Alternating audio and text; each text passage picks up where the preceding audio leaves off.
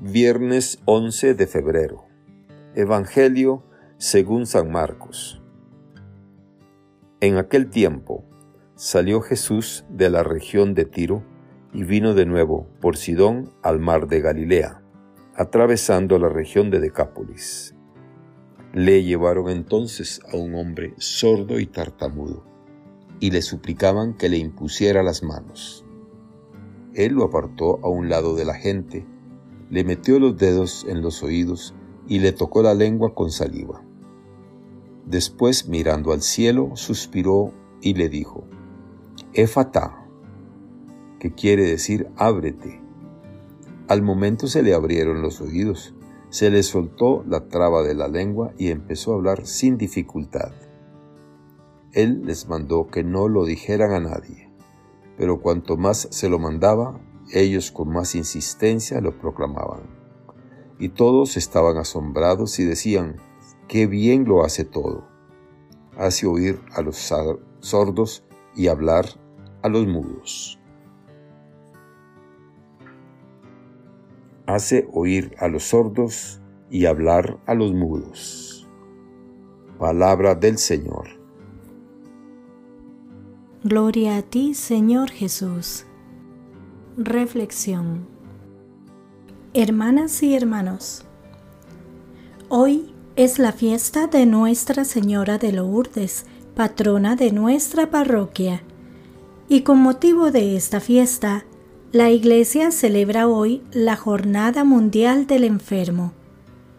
El Evangelio nos lleva a poner nuestra atención en nuestra Madre, la Santísima Virgen pero más que reflexionar acerca de ella, que siempre nos remite a su Hijo, vamos a recoger como reflexión de hoy algunas ideas del mensaje que el Papa Francisco envió a toda la Iglesia con motivo de esta jornada. Recordemos que el objetivo de esta jornada es sensibilizar al pueblo de Dios a las instituciones sanitarias católicas y a la sociedad civil sobre la necesidad de asistir a los enfermos y a quienes los cuidan. El Papa en su mensaje expresa lo siguiente. El tema elegido para esta jornada, sean misericordiosos, así como el Padre de ustedes es misericordioso nos hace volver la mirada hacia Dios, rico en misericordia, que siempre mira a sus hijos con amor de Padre, incluso cuando éstos se alejan de Él. De hecho, la misericordia es el nombre de Dios por excelencia, que manifiesta su naturaleza, no como un sentimiento ocasional, sino como fuerza presente en todo lo que Él realiza es fuerza y ternura a la vez. Por eso, podemos afirmar con asombro y gratitud que la misericordia de Dios tiene en sí misma tanto la dimensión de la paternidad como la de la maternidad, porque Él nos cuida con la fuerza de un padre y con la ternura de una madre, siempre dispuesto a darnos nueva vida en el Espíritu Santo. El testigo supremo del amor misericordioso del Padre a los enfermos es su Hijo unigénito. ¿Cuántas veces los evangelios nos narran los encuentros de Jesús con personas que padecen diversas enfermedades? Él recorría toda Galilea enseñando en las sinagogas de los judíos, proclamando la buena noticia del reino y sanando todas las enfermedades y dolencias de la gente. Podemos preguntarnos, ¿por qué esta atención particular de Jesús hacia los enfermos, hasta tal punto que se convierte también en la obra principal de la misión de los apóstoles enviados por el Maestro a anunciar el Evangelio y a curar a los enfermos? Un pensador del siglo XX nos sugiere una motivación. El dolor aísla completamente y es de este aislamiento absoluto del que surge la llamada al otro, la invocación al otro.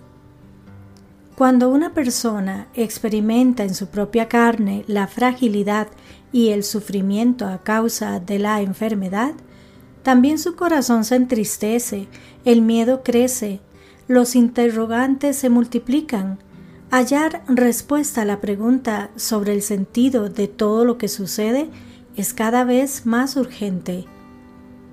¿Cómo no recordar a este respecto a los numerosos enfermos que durante este tiempo de pandemia han vivido en la soledad de una unidad de cuidados intensivos la última etapa de su existencia atendidos, sin lugar a dudas, por agentes sanitarios generosos, pero lejos de sus seres queridos y de las personas más importantes de su vida terrenal.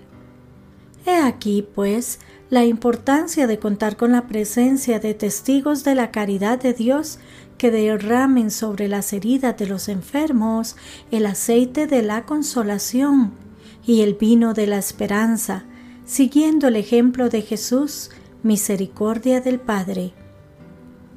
La invitación de Jesús a ser misericordiosos como el Padre adquiere un significado particular para los agentes sanitarios. Pienso en los médicos, los enfermeros, los técnicos de laboratorio, en el personal encargado de asistir y cuidar a los enfermos, así como en los numerosos voluntarios que donan un tiempo precioso a quienes sufren. Su servicio al lado de los enfermos, realizado con amor y competencia, trasciende los límites de la profesión para convertirse en una misión. Sus manos, que tocan la carne sufriente de Cristo, pueden ser signo de las manos misericordiosas del Padre. La Jornada Mundial del Enfermo también es una ocasión propicia para centrar nuestra atención en los centros de asistencia sanitaria.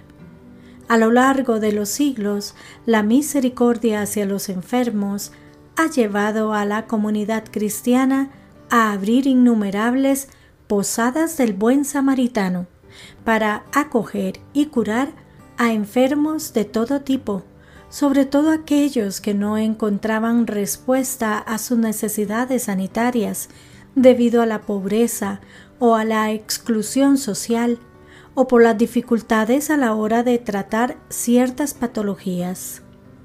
En estas situaciones son sobre todo los niños, los ancianos y las personas más frágiles quienes sufren las peores consecuencias.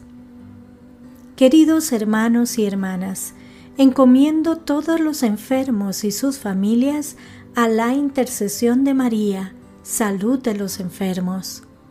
Que unidos a Cristo, que lleva sobre sí el dolor del mundo, puedan encontrar sentido, consuelo y confianza Rezo por todos los agentes sanitarios para que, llenos de misericordia, ofrezcan a los pacientes, además de los cuidados adecuados, su cercanía fraterna. A todos les imparto con afecto la bendición apostólica. Bienaventurados los miserables.